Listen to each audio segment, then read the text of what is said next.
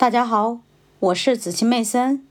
今天我将继续为大家阅读《投资者的未来》第十六章：全球市场与世界投资组合。第一小节：巴西。另一方面，巴西则用经济和政治危机迎接二世纪九十年代的到来。一九九二年，费尔南多·科洛尔·德梅洛总统。被代理司法团体弹劾，被迫辞职。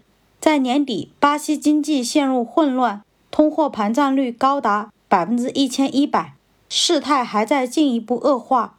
到一九九四年，通货膨胀率已经超过了百分之五千，实际产出开始下降。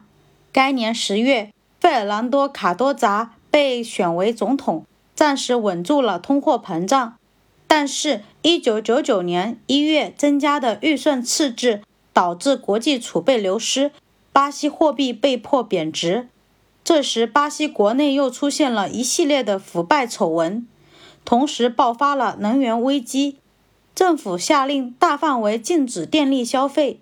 民众对这些事情的不满情绪，把路易斯·伊纳西奥·卢拉·达席尔瓦，一个反对工党的左翼分子。推上了2002年的总统席位。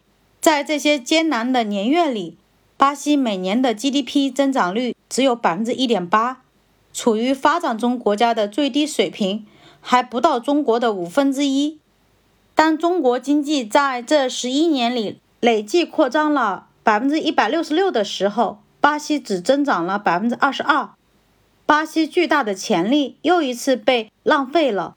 失望的乐观主义者发出哀叹：“巴西是未来之国，而且它永远都是。”